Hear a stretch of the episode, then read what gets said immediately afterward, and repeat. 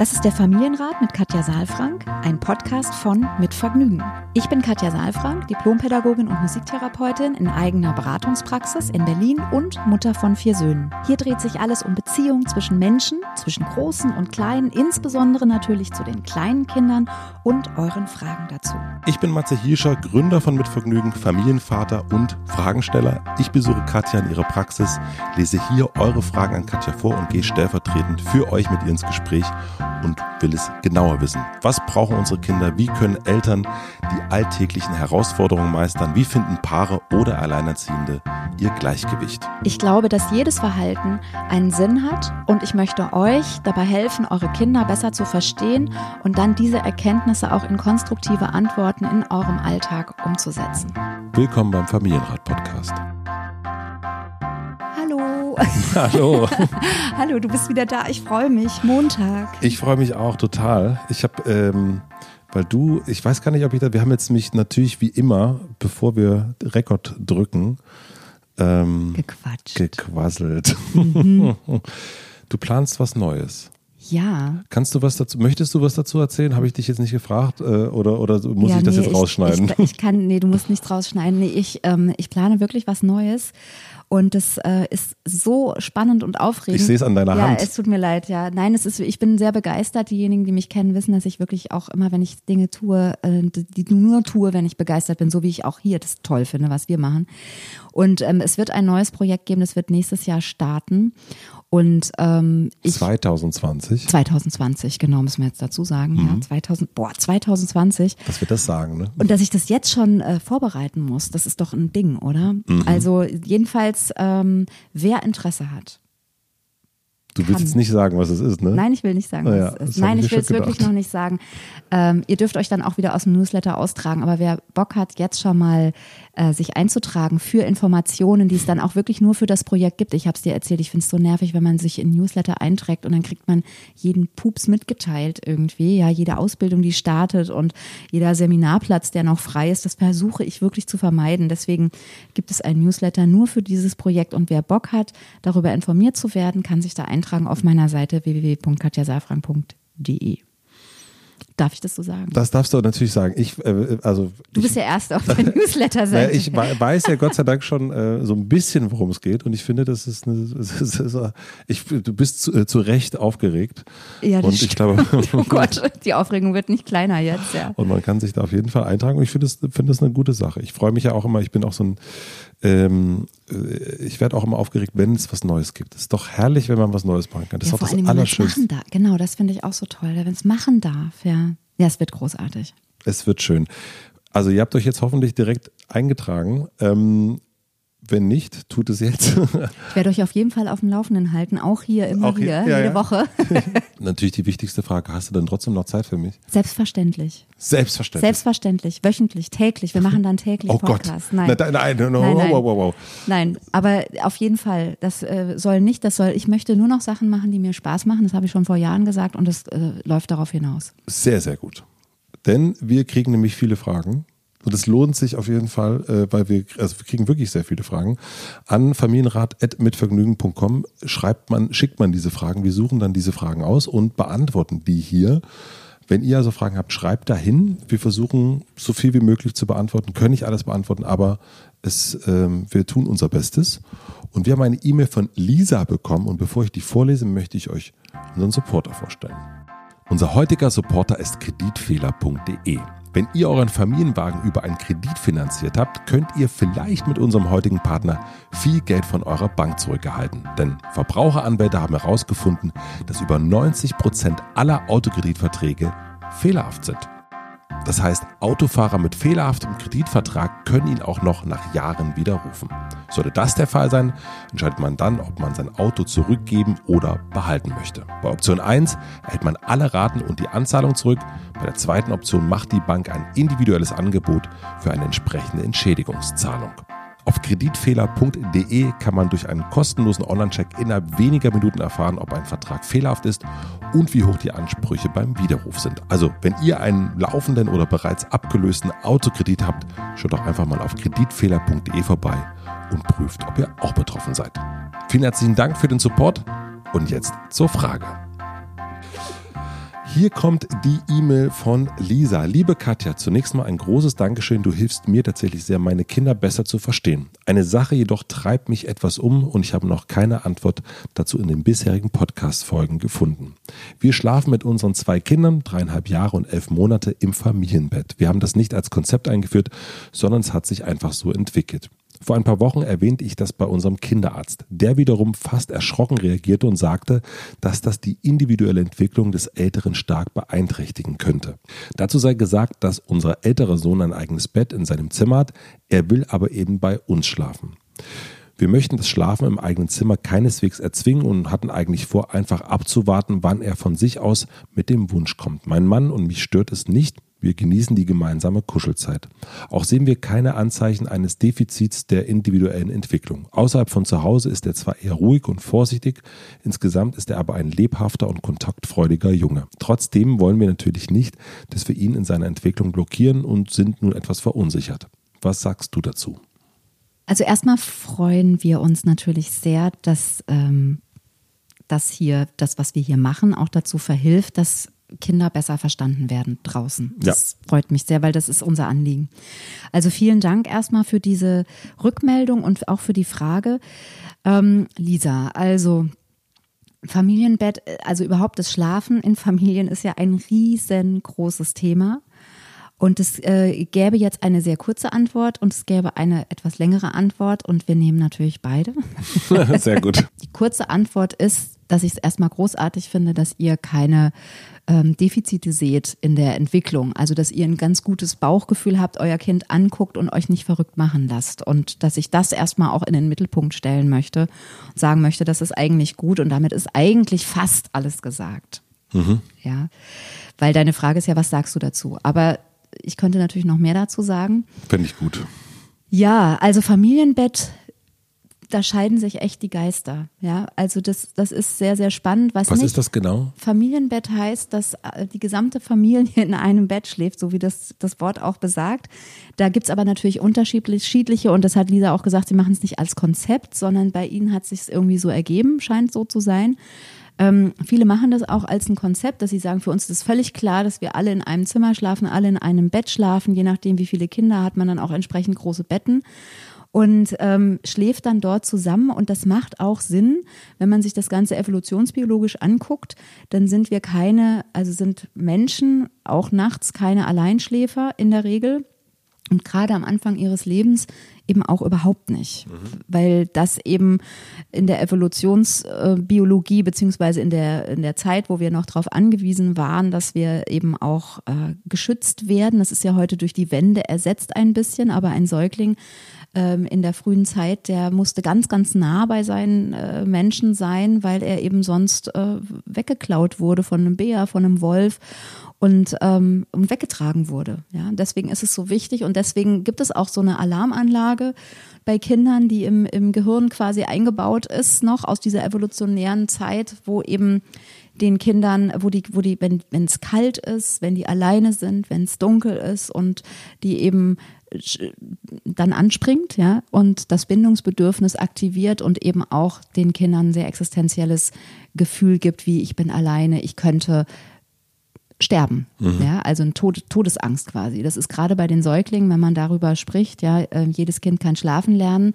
ähm, ist ja so ein, so ein Schlagsatz sozusagen, ja, wo äh, sich die Geister sehr klar scheiden und wo ich einfach nochmal sehr klar auch sagen kann, ähm, Kinder lernen schlafen, ja, nur die Art und Weise, wie sie das tun dürfen, ist doch sehr entscheidend für das Wohlbefinden und auch für die Gesundheit, für die psychische und physische Gesundheit im, im Leben. Und wenn wir Kinder alleine schlafen lassen, ganz früh, dann kann das dazu führen, dass Kinder sehr früh mit Stress alleine sind, das nicht regulieren können. Also es kann nicht nur dazu führen, sondern es führt dazu, dass Kinder dann alleine sind ähm, mit ihrem Stress und den nicht regulieren können und dann das kleine Nervensystem sozusagen resigniert und dann ähm, die Kinder zwar aufhören zu schreien, aber in den Kindern eine ganze Menge an Energie und Todesangst gespeichert ist, was dann später im Leben auch immer wieder als eingefrorenes Gefühl kommen kann. Und also ich will keinem Angst machen, aber es kann eben auch im späteren Leben, so ist das, haben wir wissen wir aus der Psychotherapieforschung, dass äh, es Panikattacken geben kann, Angsterkrankungen kommen daher, Burnout, gibt es Bindungs- und Beziehungsstörungen, Verlustängste, sowas, ja, weil eben sozusagen der Körper reagiert auf einen oder hat ein Stresssystem eingestellt aus so einer frühen Zeit. Wow. Ja, ja. Also deswegen eher Familienbett natürlich. Ja, das könnte man jetzt denken. Ja, also ich glaube, ich, ich versuche, also es gibt ja so Menschen auch, die dann sehr dogmatisch sind und eben sagen, ja, Familienbett ist das Beste für alles und für jeden. Und das sehe ich nicht so, sondern ich glaube, dass es wichtig ist, dass wir das wissen, dass Kinder uns brauchen nachts und dass sie nicht schlafen, dass sie nicht durchschlafen, mhm. so wie wir ja auch nicht, ja. ja. Aber wir orientieren uns, können uns beruhigen, drehen uns um und schlafen weiter. Manchmal kriegen wir es gar nicht mit.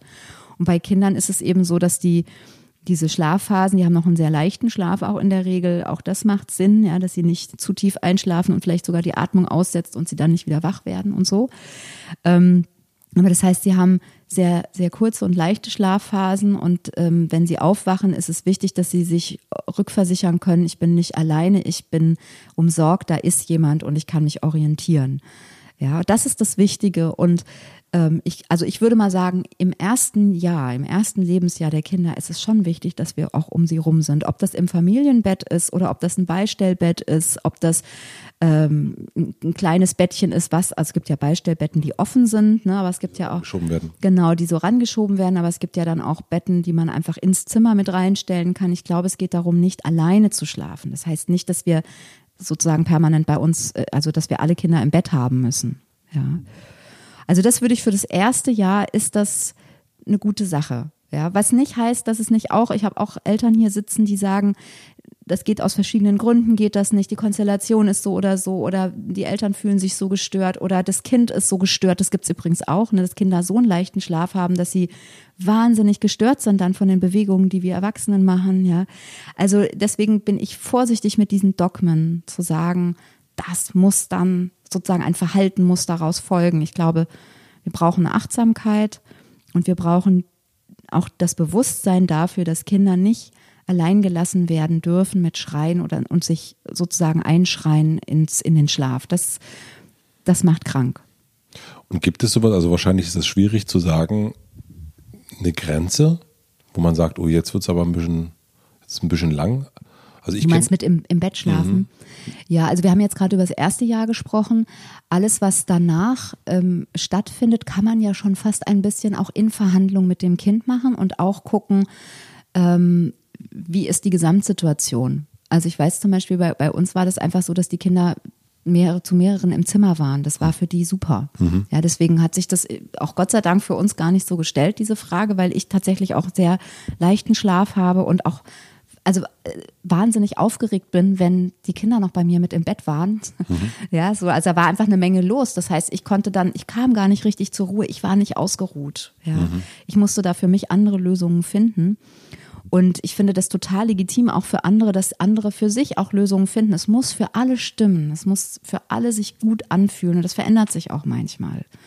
Und wenn die jetzt dann ähm, ein Jahr sind oder über ein Jahr sind, dann kann man ja auch mal so ein bisschen Resümee ziehen und gucken, also wenn, wenn das notwendig ist, ne, wie geht's uns damit?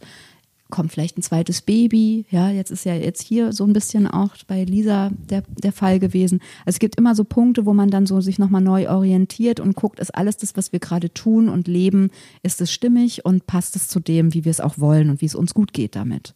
Und ich glaube, ich würde das auch immer das eigene Leben auch mit, mit einbeziehen. Ne? Also wirklich, was du ja schon sagtest, du brauchst einen leichten Schlaf, du brauchst deine Ruhe.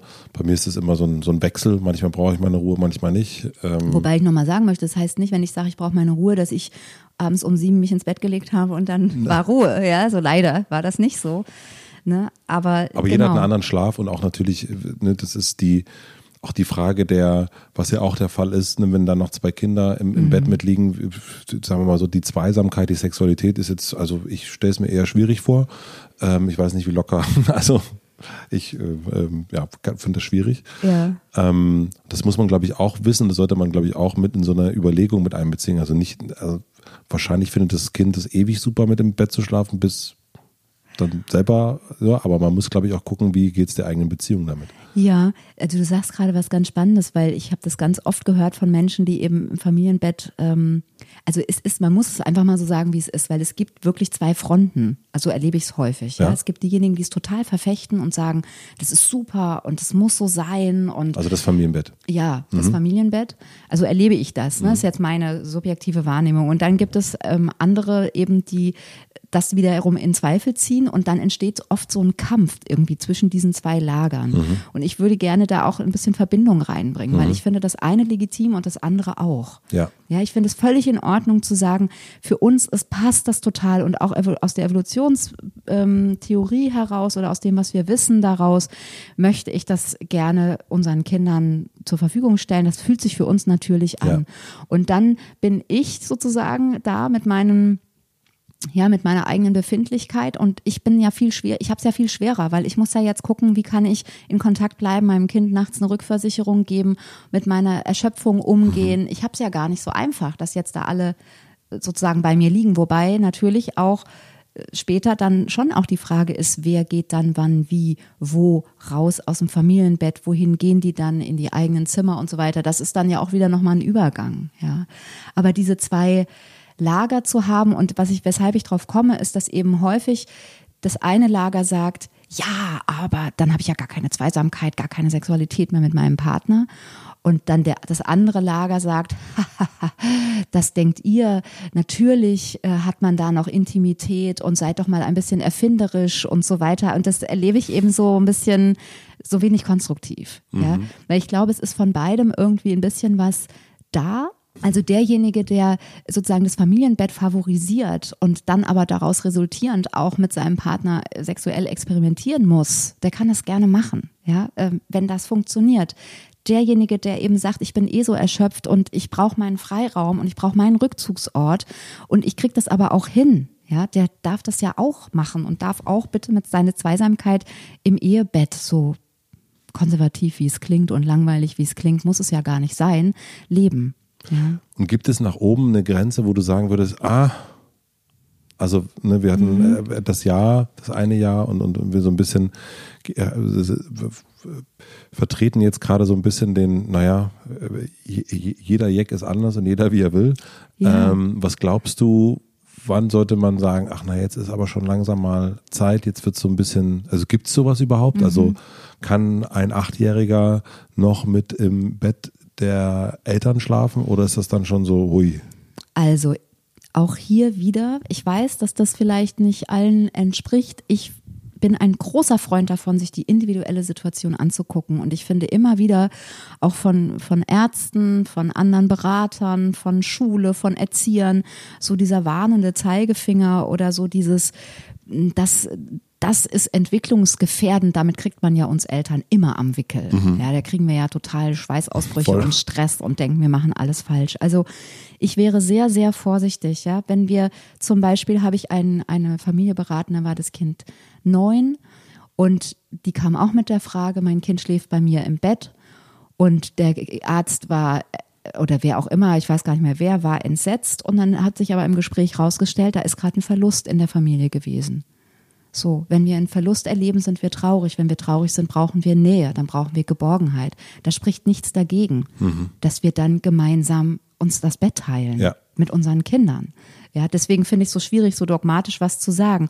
Wiederum anders. Ich habe einen, äh, auch eine Familie, da ist die Konstellation so, dass das Kind ist acht und ähm, die Mutter ist geschieden oder getrennt von ihrem Mann und ist selbst sehr traurig darüber. Und es hat sich im Gespräch herausgestellt, dass die Mutter diesen Platz sehr gerne besetzt mit diesem Kind. Mhm. Und da wäre es schon gut, sich das nochmal in Ruhe auch anzugucken und zu sagen, was ist denn da deine Idee dahinter und was würde jetzt passieren?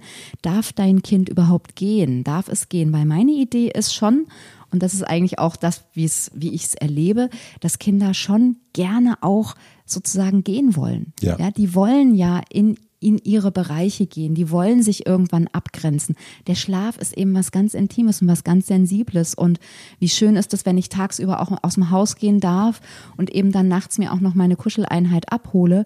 Und also ich kann nur sagen, als Vierfachmutter mit wirklich erwachsenen Söhnen, die gehen irgendwann. und nicht nur aus dem Bett, sondern hm. die gehen wirklich dann auch in die Welt rein und das, was wir machen können, ist sie satt machen und ihnen Geborgenheit geben, ihnen Sicherheit geben und ähm, für mich gibt es da deswegen keine wirkliche Obergrenze. Für mich gibt es immer nur wieder dieses eigene Justieren, den Fokus auf sich zu richten und zu gucken, wie geht es mir damit? Und ist es vielleicht eher mein Wunsch? Mhm.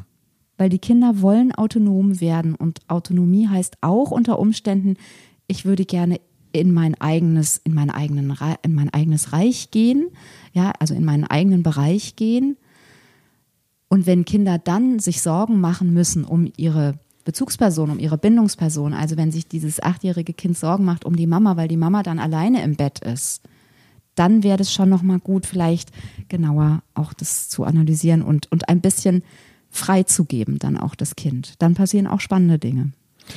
Also zusammenfassend für Lisa im Grunde super, dass sie auf ihr Bauchgefühl hört ja. und sich nicht verunsichern lässt von dem Kinderarzt und solange sich das für alle Beteiligten richtig und gut anfühlt, ist es das auch. Also genau, so liest es sich jetzt für mich, so fühle ich das. Ich finde, das, ähm, das hört sich für mich stimmig an, dreieinhalb. Äh, ja, wir wissen auch zum Beispiel gar nicht Kita oder sowas. Ne? Also es kann zum Beispiel gut sein, wenn die Kinder dann in die Kita kommen, dass sie dann auf einmal richtig Lust haben, auch Bereiche zu Hause sich zu schaffen. Mhm. Es kann auch das Gegenteil sein, dass sie sagen, jetzt bin ich tagsüber so viel weg, jetzt brauche ich nachts nochmal so richtig was. Ja, und es sind auch so immer so wellenartige Fortschritte oder Entwicklungen so. Ja, Fortschritt kann man gar nicht sagen, weil es ja nicht eine lineare Entwicklung ist. Aber diese, dass man eben dann manchmal schlafen die Kinder wie beim Trockenwerden, ne? dann sind die mal trocken und auf einmal passiert irgendetwas und, und dann geht's wieder in die Hose mhm. quasi. Mhm. Und so ist es eben auch mit dem Schlafen, dass die Kinder dann eben ein eigenes Bett haben, aber vielleicht dann eben auch es wieder Zeiten gibt, wo sie nochmal den Rückbezug suchen und nochmal die Sicherheit suchen. Ja. Lisa, ich hoffe, wir konnten dir ein bisschen helfen. Ähm, schreib uns gerne, ob das geklappt hat oder nicht. Ja, wie es ergangen ist jetzt mit der Antwort, ne? Das wäre schön zu wissen. Und alle anderen, wenn ihr Fragen habt, schreibt gerne an familienrat.mitvergnügen.com und wir hören uns dann nächste Woche Montag wieder. Ich freue mich. Bis freu mich dann. Auch. Bis dann. Tschüss. Tschüss. Abonniert den Podcast überall da, wo man Podcasts abonnieren kann. Wir freuen uns über Bewertungen, über Kommentare und natürlich, wenn ihr diesen Podcast einer einzigen Person weiterempfehlt. Und nicht vergessen, es gibt keine schwierigen Kinder, sondern nur schwierige Situationen und Eltern, die dann auch mal nicht weiter wissen. Das ist gar nicht schlimm. Das Wichtigste ist, dass ihr mit euren Fragen nicht alleine bleibt und euch nicht zurückzieht, sondern in Austausch geht und im besten Falle natürlich an uns schreibt. Wir freuen uns auf eure Fragen.